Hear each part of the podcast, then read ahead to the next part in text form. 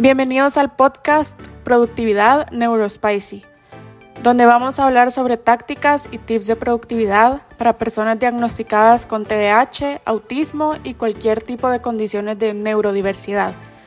En cada episodio vamos a entrevistar a invitados con experiencias vividas de neurodiversidad, que también tienen una productividad, hábitos y una rutina sólida que quieren transmitir lo que han aprendido a ustedes, nuestra audiencia sabia y benévola.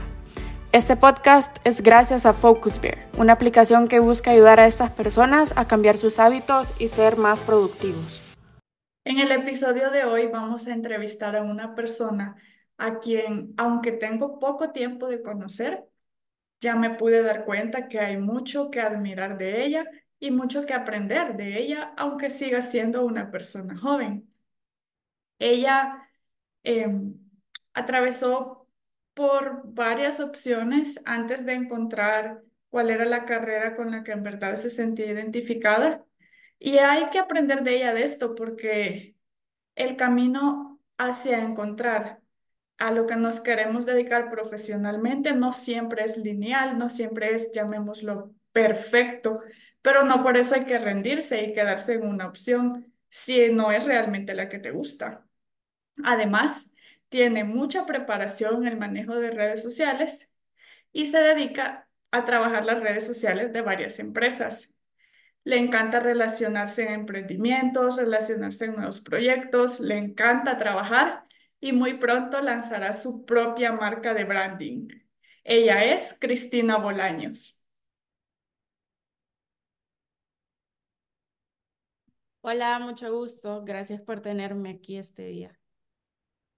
Gracias a ti. Eh, para conocer un poquito más de ti, me gustaría empezar preguntándote sobre tu experiencia con, la neurodiversidad.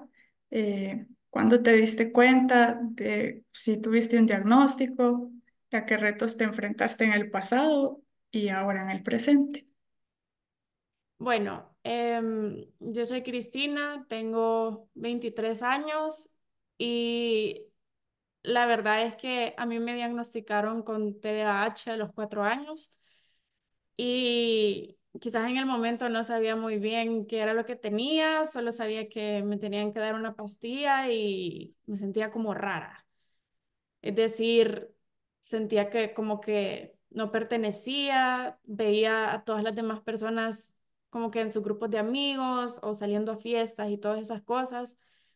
Y a mí o no me llamaba la atención o como que no era, no era mi ambiente.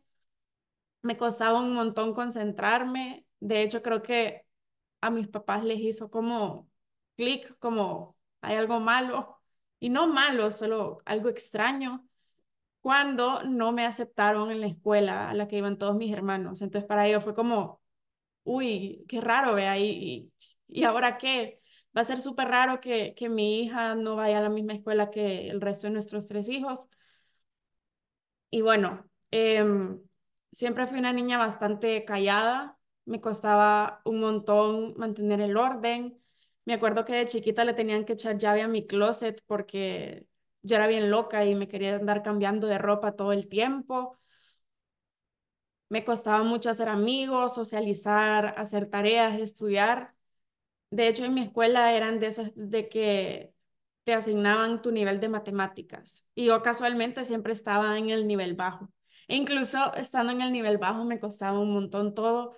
Entonces, creo que te estereotipan bastante o bueno, en aquel entonces te estereotipaban bastante a, es que si no estás en álgebra cuando ya tenés ocho años, es porque sos mala persona o te va a ir mal.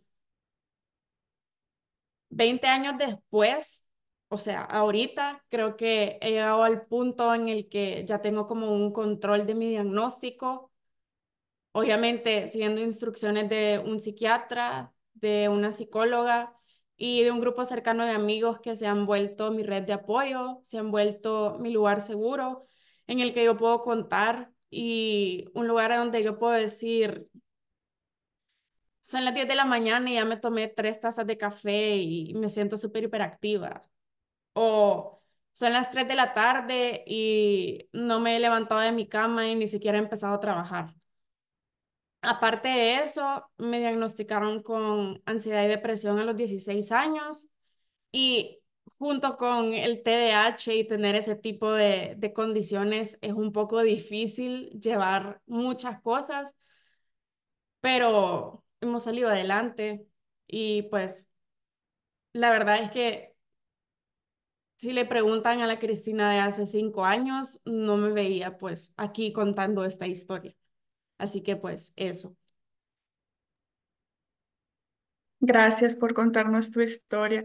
Y respecto a lo que mencionaste hace unos momentos, que a veces es visto como algo malo, yo pienso que hay como un montón de mitos que romper respecto en sí al TDAH y en general a cualquier situación que hace como que nuestros cerebros funcionen diferente a los de la mayoría, por así llamarlo, pero siento que lo valioso personalmente eh, para ti, para mí y para cualquier persona que se siente identificada es aprender que no todo es malo o, o que no tenemos que catalogar nuestra situación o lo que estamos viviendo como algo malo, sino sí hay retos que tenemos que superar, pero también hay cosas de esta condición que nos hacen especiales o que nos hacen como sobresalir en otras áreas.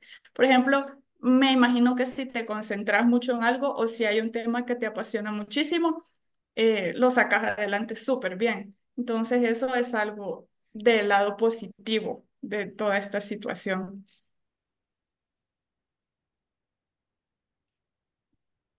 Sí, yo siento que, claro, a veces claramente no me voy a poder concentrar, o quizás no poder concentrar, sino que no le voy a poder todo el empeño, toda mi concentración a las matemáticas o a las tareas del colegio o a las tareas de la casa, como ordenar mi cuarto o ordenar mi carro, pero si de repente, no sé, me sale un proyecto de diseño o cosas así, pues claramente sí le voy a poner todo mi empeño porque son cosas que me gustan y son cosas que a luz de mi cerebro son las cosas que vale la pena. Obviamente tener un orden y tener una rutina también son, son cosas que valen la pena, pero cuesta un poco más de trabajo. Sí. ¿Y a qué te dedicas actualmente? Eh, ¿Proyectos de trabajo? ¿Estás estudiando? Bueno, esa es una historia en la que también está involucrado mi, mi diagnóstico, porque cuando yo me gradué del colegio, allá en el 2018, eh, no sabía qué quería estudiar o, no sabía qué me quería dedicar. Entonces dije, bueno, eh, bueno, no lo dije yo, lo dijeron mis papás, ellos decidieron por mí, pero dijeron, bueno, em, tómate un año, mira qué te gusta, métete a trabajar a un call center y, y ya después tomas una decisión yo odiaba trabajar en el call center porque tenía como este horario, tenía como una rutina y eran bien rígidos, entonces no me gustaba porque yo quería ser libre, yo quería tener como creatividad y ser dueña de mi propio tiempo. Entonces a los tres meses renuncié y dije, no, esto no es para mí. Y dije, bueno, me gusta ayudar a la gente, me gusta hablar, me voy a meter a psicología. Pero la universidad en ese entonces dispuso que yo no tenía el perfil correcto para ser psicóloga. Y literal me escribieron en una página, tú tenés 30% de probabilidad de ser apto para estudiar esta carrera, por lo cual ha sido denegada. Y yo así como, ¿qué vea? ¿Y, y ustedes quiénes son para, para decidir eso? Vea. Entonces, ahí mis papás como, viste, yo te dije, no tenías que estudiar eso, te tenías que esperar, que no sé qué. Y eh, mi familia siempre ha sido bastante empresaria, de negocios familiares, entonces dijeron, bueno, métete a estudiar administración de empresas. Y yo, ok, está bien. Y me acuerdo que llevé una materia en primer ciclo que se llamaba Innovación y Creatividad Empresarial. Y dije, esto es lo mío. Y cada materia que llevaba era más teórica, em, era más demandante con números y estudiar y, y eso a mí no me gustaba. Yo me acuerdo que estaba estudiando para un parcial de estadística y yo llorando porque no me gustaban los números y era como me están quitando mi juventud divino tesoro, o sea, bien feo. Entonces eh, llegó la pandemia y yo con mi excusa de, es que ahorita tocan materias súper difíciles y no voy a entender nada si es en línea, vea. Materias como matemática financiera, estadística, mercadeo y cosas así.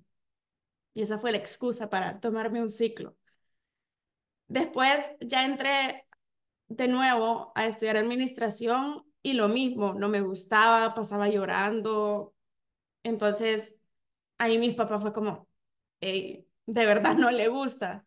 No la hacíamos torturando y volví a salir de la universidad y nuevamente un call center y fue como,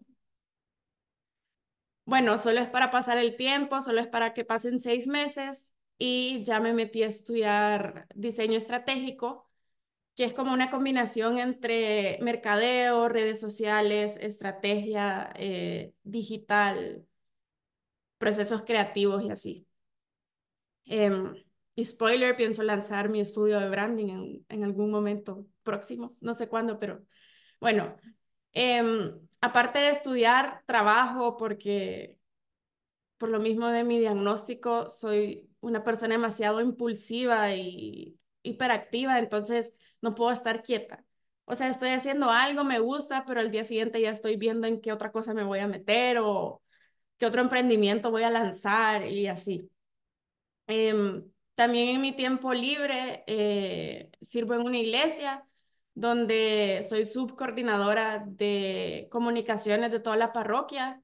Soy también coordinadora de eventos del movimiento de jóvenes al que voy y también eh, en la misma parroquia dirijo un grupo de jóvenes que buscan crecer espiritualmente y ser felices y encontrar paz. Qué bonito todo lo que te dedicas, especialmente la última parte de lo que haces con tu tiempo libre. Eh, me encanta. Y con tu historia como con la universidad y con los call centers me siento algo identificada porque me han pasado cosas similares. Yo también estuve en dos call centers y gracias a Dios por la oportunidad porque pues tener trabajo siempre es una bendición y, y bien pagado en nuestro país aún más. Pero, ajá, a mí tampoco me gustaba. Así que te entiendo. Pero eh, la carrera en la que estás ahora sí, sí te gusta bastante. Sí, eh, de hecho ahorita acabo de pasar a, a tercer año y de administración hice tres ciclos. Entonces, yo estaba así como, solo voy a hacer tres ciclos otra vez, esto no es lo mío. Ajá. Y Pero ya hiciste el doble. sí, ya hice el doble y, y mi mente fue como, no, mi ciela, te equivocas. O sea, aquí te vas a quedar, de aquí sos y, y a cada rato salen nuevas oportunidades, o sea, de ese rubro. Y pues la vida me sigue confirmando que, que de eso soy. Y pues la verdad es que también abundando un poco en mi tiempo libre, o sea, no es como que diga, me encanta leer, me encanta pintar, o sea, no tengo como un hobby en específico, pero sí siempre busco cosas para pasar entretenida, porque Ujú. la mente juega en contra de uno y de repente uno empieza a sobrepensar como, y más yo que me, me enfoco bastante en mi exterior y en lo que la demás gente está haciendo, especialmente la gente de mi misma edad. Algunos ya están casados eh, o comprometidos o ya tienen trabajo, ya se graduaron de la universidad y es como, yo no me he graduado, ¿qué hago? ¿Qué tengo que hacer?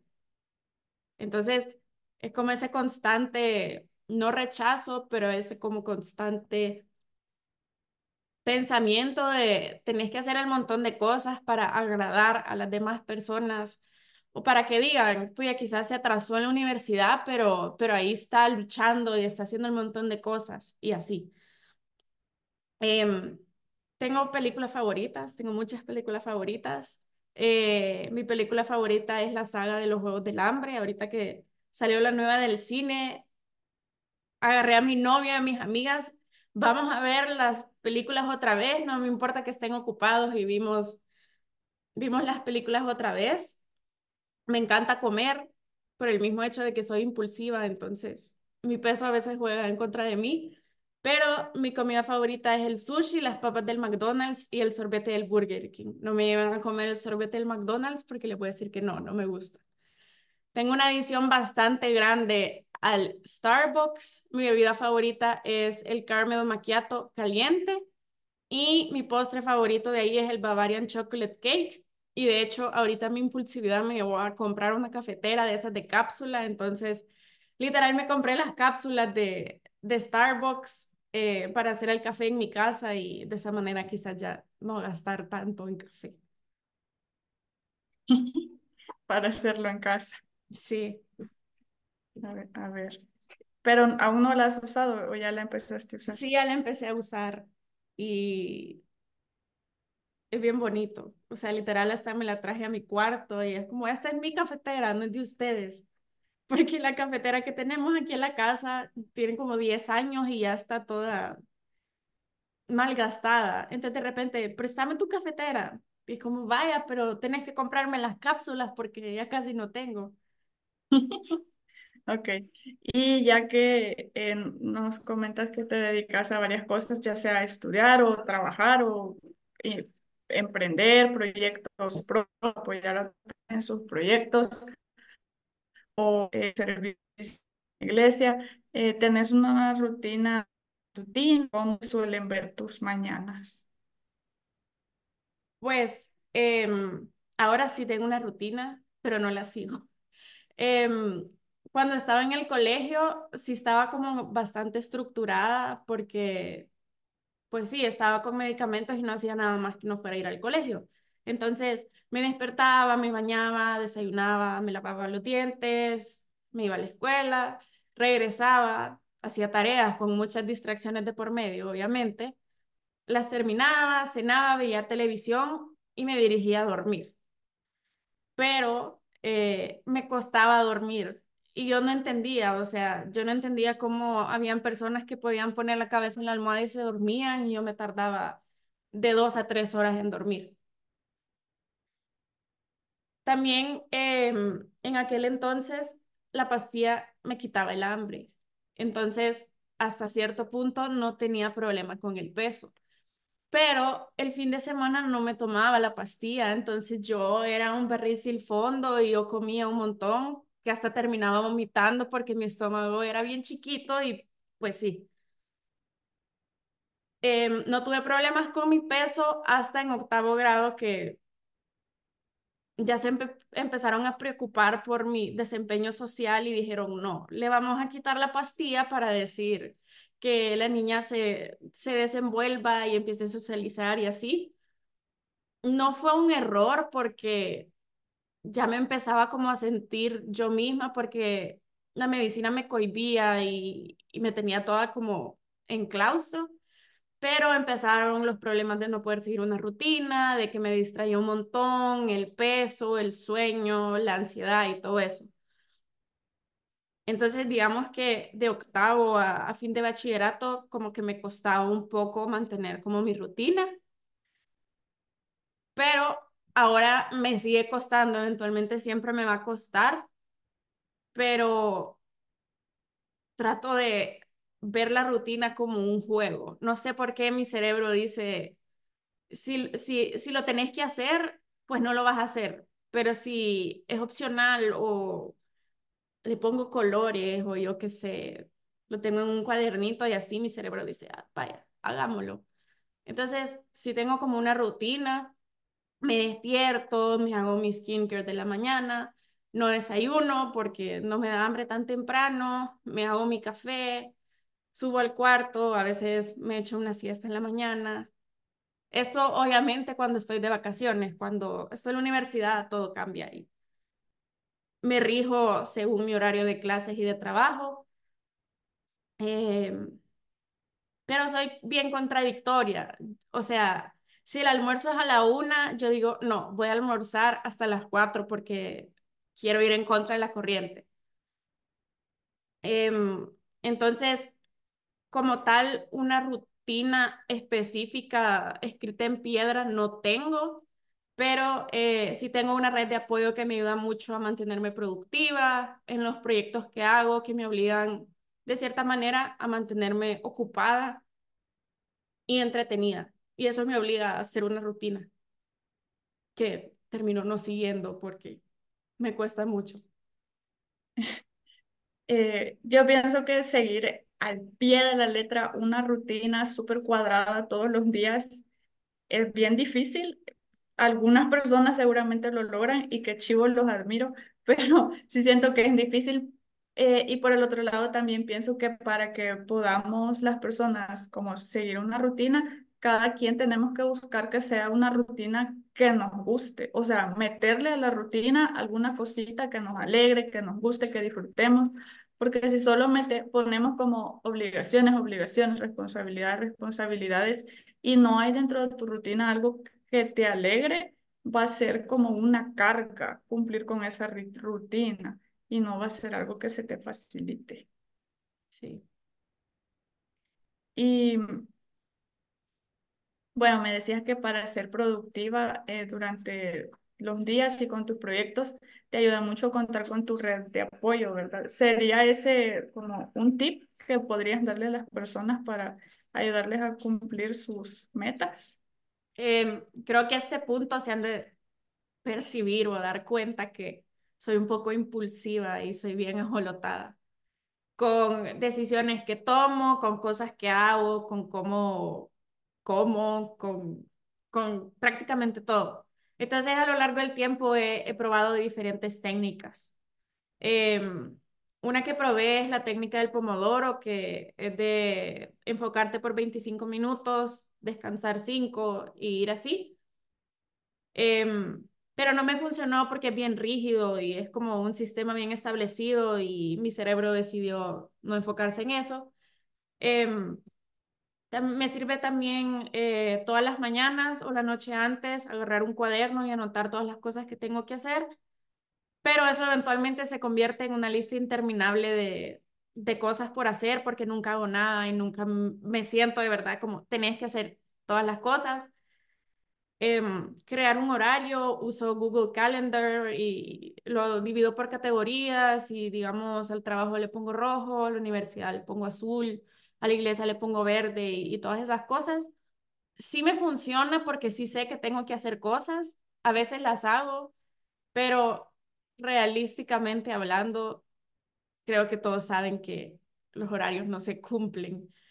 O sí se cumplen para personas que no tienen los diagnósticos como yo o otras personas, pero pues sí, algo que me ha funcionado en los últimos meses, que, que hablaba hace un rato, es que las cosas que estoy haciendo, las cosas que tengo que hacer, no son una obligación o no son una responsabilidad, sino que son o por ser creativa o por hobby o porque sea un juego.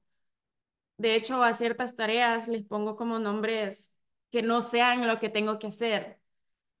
Tipo, si me tengo que bañar de vieja, diez y cuarto, digo, tomar un baño refrescante.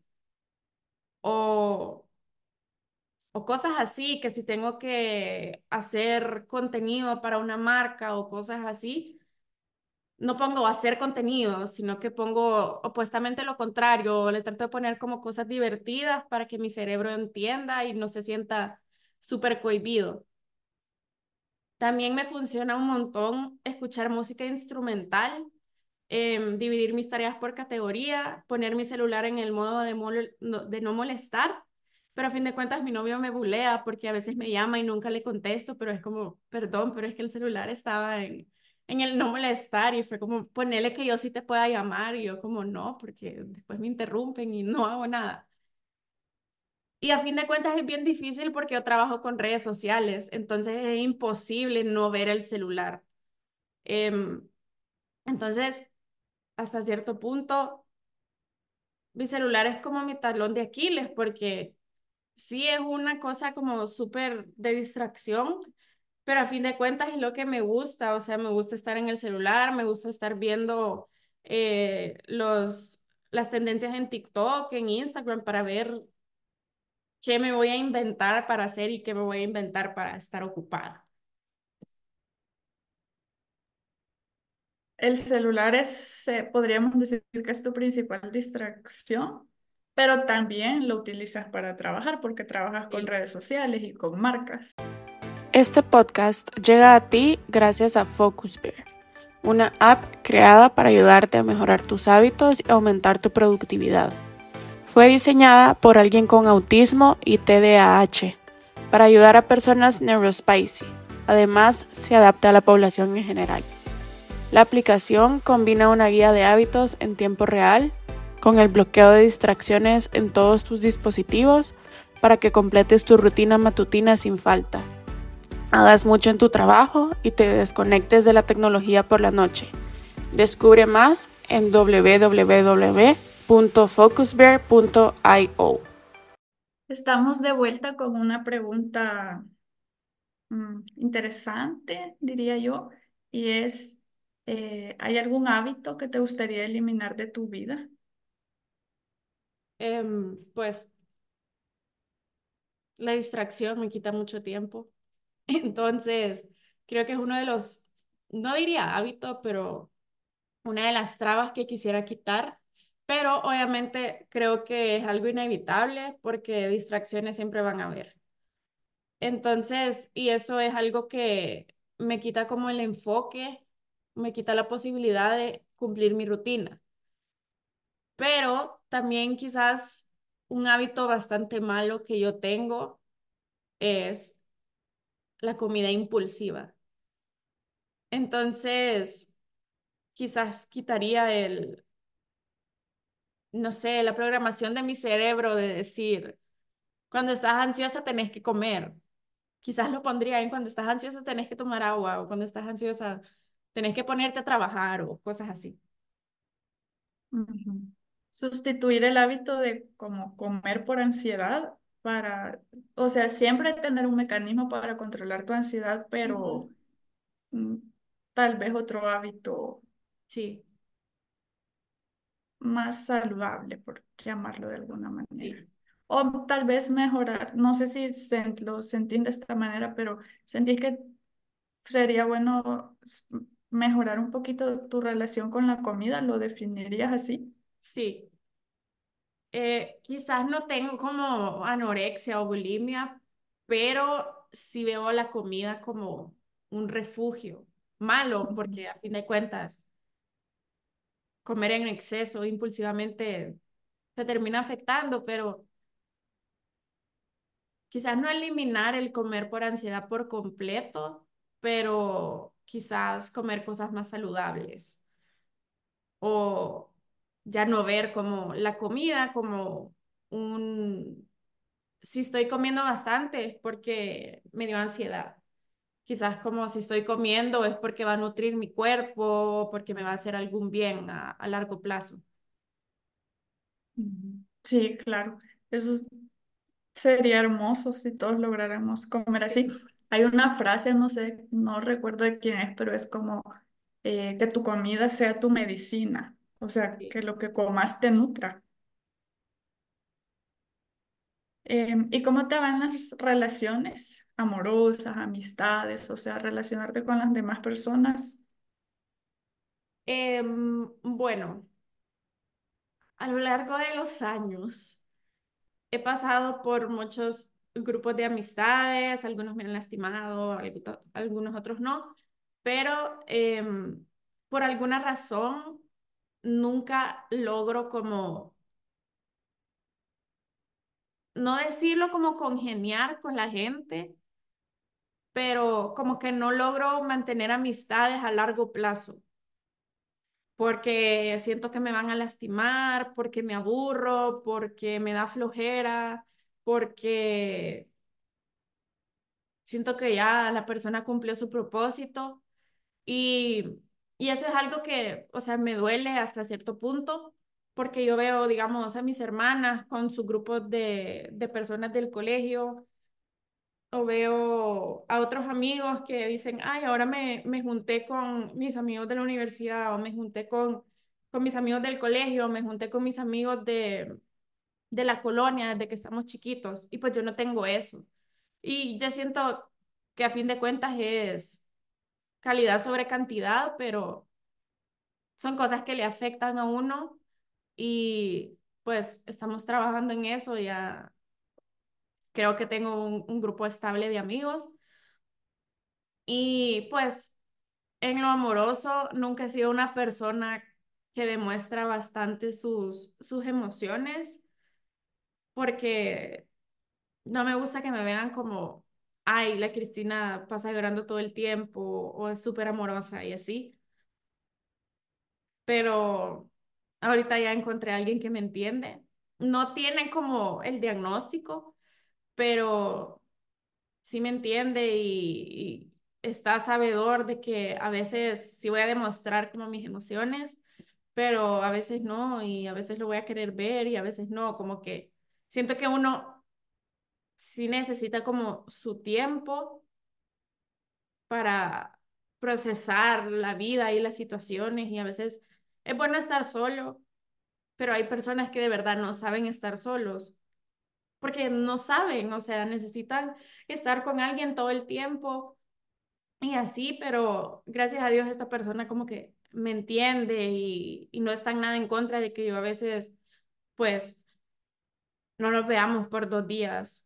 Obviamente le duele porque él sí es bien como apegado a las personas, pero pues sí. Respecto a las amistades, eh, no sé si sabes quién es eh, Camila Zuluaga, es una influencer y ella tiene un podcast mi hermana me introdujo a ella. Ella tiene un episodio donde habla como de los tipos de amistades o como una cierta clasificación de las amistades y creo que dice que hay como cinco tipos de amistades, pero ahorita solo me recuerdo de dos y están como los amigos de la vida, los amigos del momento, ah, eh, tus amigos de la vida, pues son esas personas que como, uh, para siempre, pero siento que no son tan fáciles de encontrar. Tal vez podrías tener una o dos, no sé, eh, alguien así súper incondicional y tal vez no necesariamente lo encontremos en la infancia, tal vez lo encontremos ya adultos, tal vez aún ni hemos encontrado esa persona, tal vez esa amistad llegue dentro de un tiempo. Y menciona también las amistades del momento. Y eso es como que en el trabajo tenés a tu amiga o amigo del trabajo. En el colegio tenías tu grupito del colegio. Siento que a mí me han tocado más como las amistades del momento. Y sí, uno dice como, ay, no tengo una amiga de toda la vida, pero bueno, no tiene que ser igual para todos el pensar en las amistades. sí, Y lo que decía, perdón. De hecho, yo hablaba con una amiga, una amiga, no, un amigo que me dice, ¿y quién es tu mejor amigo? Y yo, pues, no tengo. O sea, ¿cómo es posible que no tengas un mejor amigo? O sea, la persona con la que creciste, del colegio, que no sé qué, yo le explicaba, o sea, es que mis amistades son más de que cumplen su propósito y, y ya, pues. Ujú, Y no Sí, hay nada malo, siento yo, o sea, es normal. Y yo siento que eso es a- incluso mejor porque uno aprende a, a diferenciar las amistades, como esa amistad que solo, se, solo va a aparecer en los buenos momentos o esa amistad que solo te va a escribir para decirte feliz cumpleaños o cuando de verdad pasa algo malo, a las amistades que literal van a estar como en las buenas y en las malas, en las que uno puede confiar a ciegas.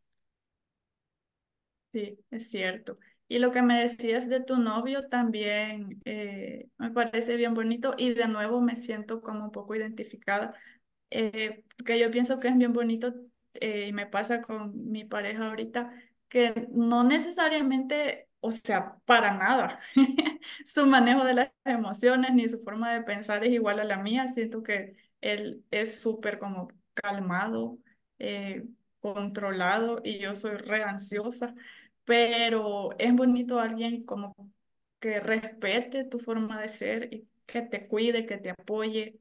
es muy especial contar con alguien así.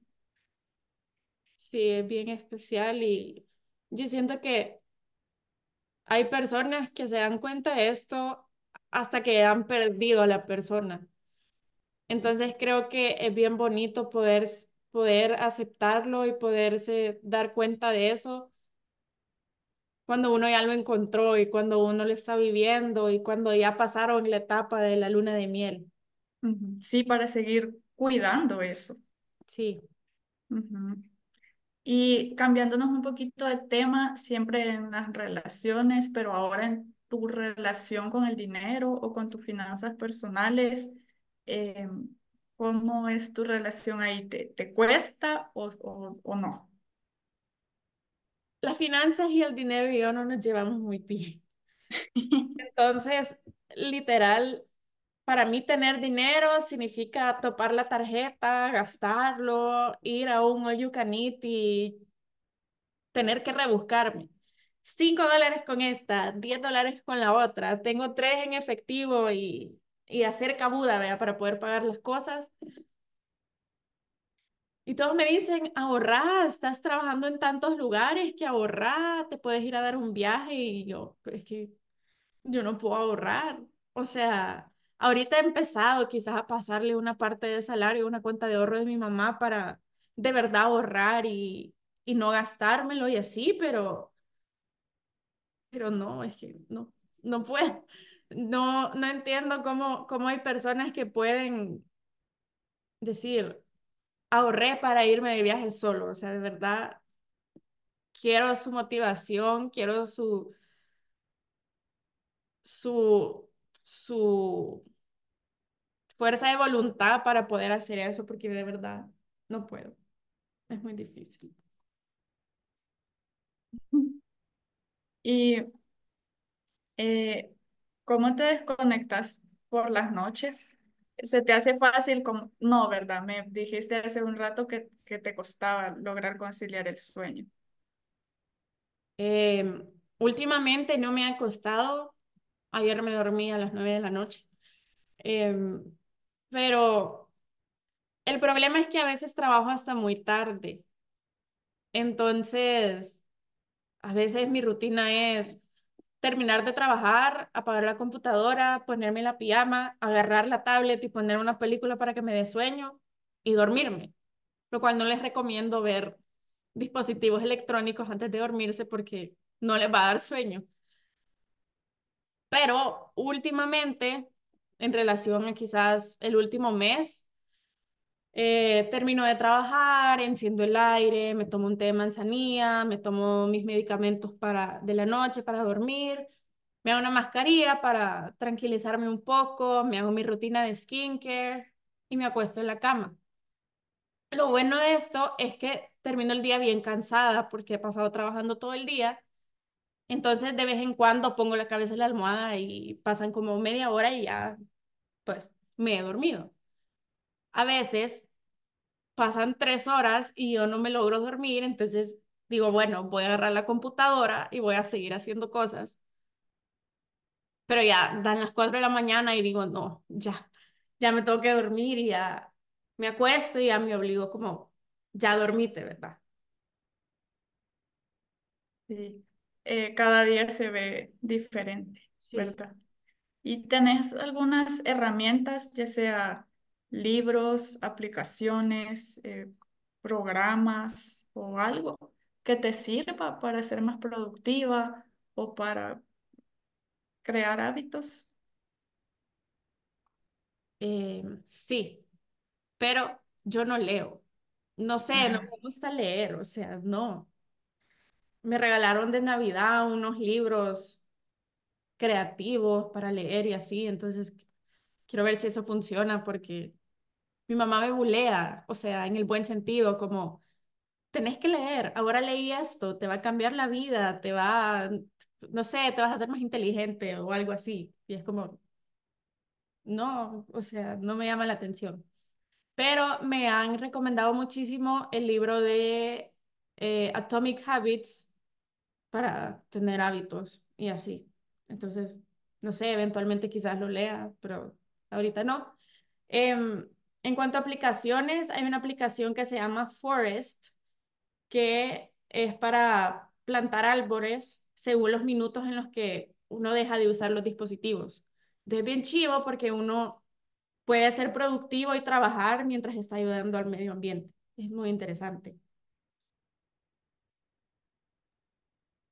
Sí, eso de la aplicación está bonito y a mí también me ha salido mucho como que ese libro es buenísimo para crear hábitos. Tampoco lo he leído, así que a ver si lo leemos.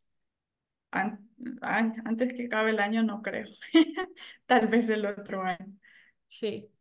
Y bueno, Cristina, ya estamos por finalizar. Te agradezco mucho que hayas compartido tu experiencia, tu historia de vida y tu experiencia en casi todas las áreas de tu vida. Te agradezco mucho que te hayas abierto y compartido esto con nosotros. Eh, ya saben, eh, a mí me gusta mucho hablar y la verdad es que me costó mucho entender que el TDAH no tiene la culpa y la verdad es que nosotros tampoco tenemos la culpa de nada y he aprendido a entender que el TDAH puede, puede ser hasta una herramienta o puede ser hasta algo bueno para hacer las cosas que nos gustan con un mayor significado, con un mayor propósito, vivir con un propósito y ser más significativos con las cosas que hacemos. Mi recomendación es, si alguien está pasando por algo similar, es buscar ayuda, que no están solos y que buscar ayuda no es significado de debilidad, sino que hasta cierto punto es un significado de fortaleza. Es cierto. Gracias. ¿Te gustaría compartir tus redes sociales para que la gente te pueda encontrar? Em, me pueden seguir en LinkedIn con mi nombre, Cristina Bolaños, y eh, en Instagram les voy a dejar la cuenta de mi estudio que va a salir a la luz pronto. Es overrated.design, si no me equivoco, o overrated.estudio y ahí comparto cosas de los diseños que hago, de los trabajos que hago y, y eso. Ok, súper. Gracias. Adiós. Adiós.